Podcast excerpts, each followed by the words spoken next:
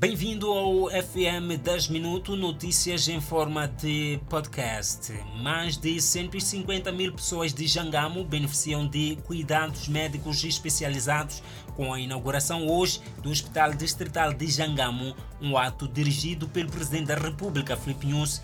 Na ocasião, o chefe de Estado mostrou-se preocupado com profissionais de saúde que ainda fazem cobranças ilícitas à população para ter acesso ao atendimento hospitalar.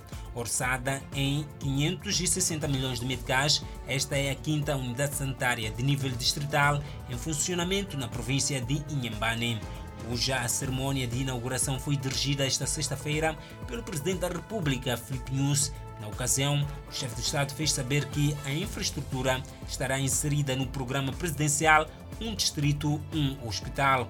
Não se sabe que o hospital vai reduzir a distância que os mais de 150 mil habitantes desta zona percorriam para ter atendimento especializado, facto que alegra Romão Ramapuchani e José Bambo, residentes da vila de Jangamo. Segundo o ministro da Saúde Armindo Tiago, dos 147 distritos do país, apenas 47 têm hospitais deste nível e o plano é requalificar os já existentes ou construir de raiz nestes distritos, mas as ações dos terroristas em Cabo Delgado têm vindo a pôr em causa o plano do governo.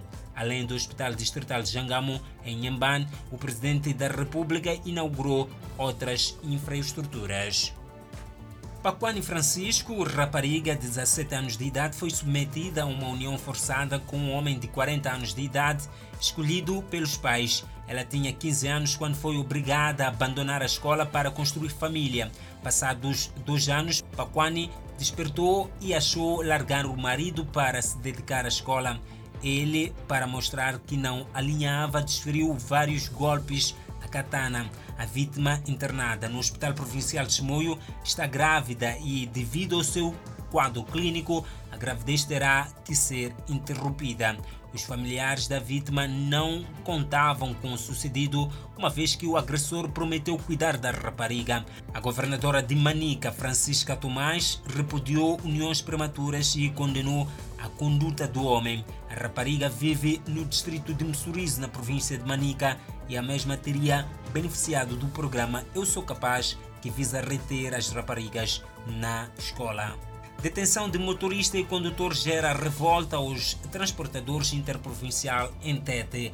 A detenção de motorista e seu condutor por suposto envolvimento na imigração ilegal de malauianos gera revolta aos transportadores interprovincial de passageiros da rota Tete-Maputo na província central de Tete. Há dias, o setor de imigração nesta parcela do país apresentou a detenção de pouco mais de 30 cidadãos de nacionalidade malauiana que teriam sido interpelados no posto policial Cruzamento 18 por supostamente terem documentos de viagem com carimbo de visto falsificado. Na referida atuação, o motorista e cobrador de autocarro onde seguiam os malauianos foram detidos, mas os seus colegas não encontram qualquer enquadramento para a detenção dos dois. A vontade de pagar caução para a libertação dos colegas é o que não falta nestes, mas os valores fixados dizem que são insuportáveis.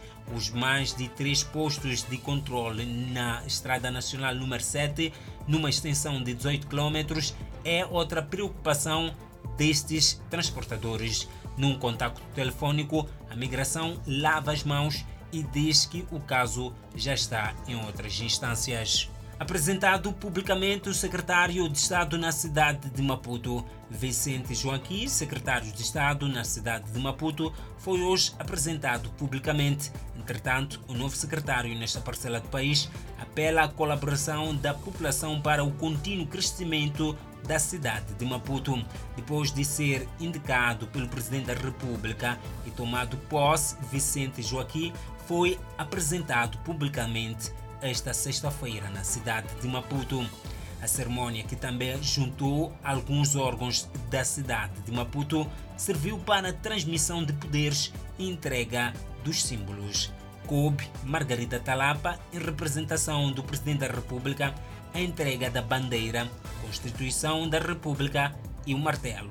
Na ocasião, Talapa apelou Vicente Joaquim a respeitar os limites na atuação com vista a evitar possíveis conflitos com os órgãos autárquicos.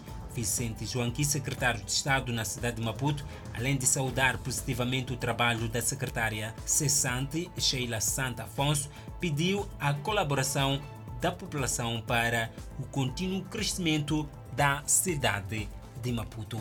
Fora de portas, vamos a notícias internacionais. A Organização Mundial de Saúde exortou aos europeus a viajarem com responsabilidade durante a temporada de férias de verão e alertou que o continente não está de forma alguma fora de perigo na batalha contra a Covid-19, apesar de um declínio constante nas taxas de infecção nas últimas semanas com o aumento das reuniões sociais, maior mobilidade da população e, grandes festivais e torneios desportivos, a OMS pede cautela. Nos últimos dois meses, novos casos, mortes e hospitalizações por Covid-19 diminuíram, o que levou 36 dos 53 países da região a começarem a abrandar as restrições o número de infecções por Covid-19 na semana passada chegou a 368 mil, um quinto dos casos semanais relatados durante um pico em abril deste ano, disse Klaus.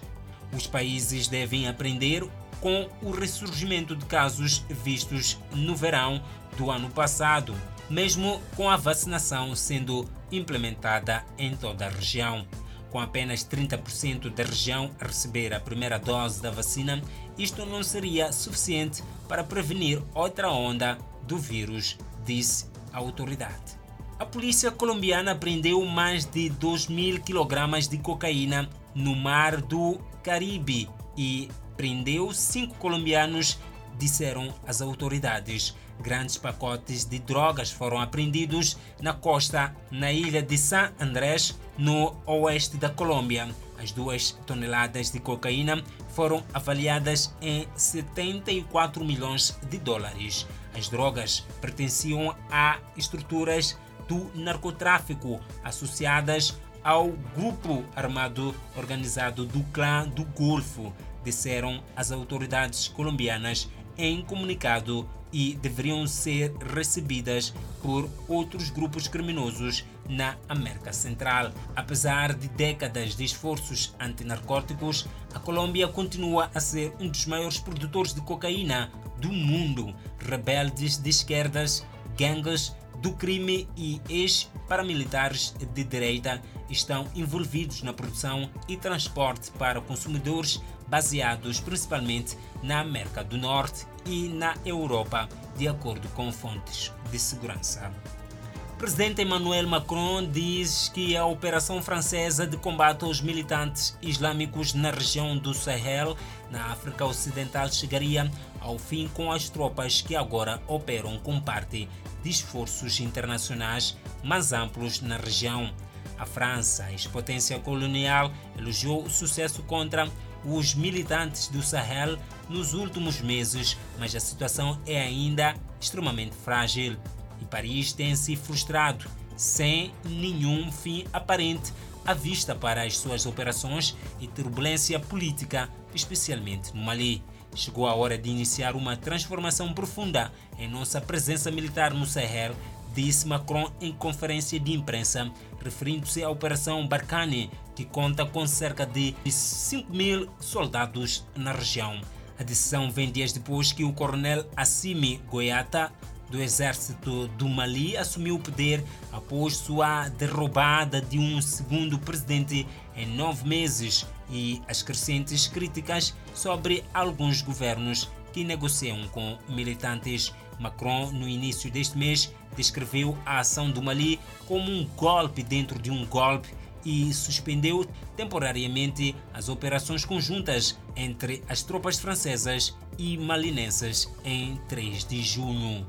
Nestas foram as notícias aqui no FM 10 Minutos. Recorde que pode acompanhar estas e outras notícias no Fala Moçambique às 19 horas e 45 minutos. Eu sou Peter Nilhate.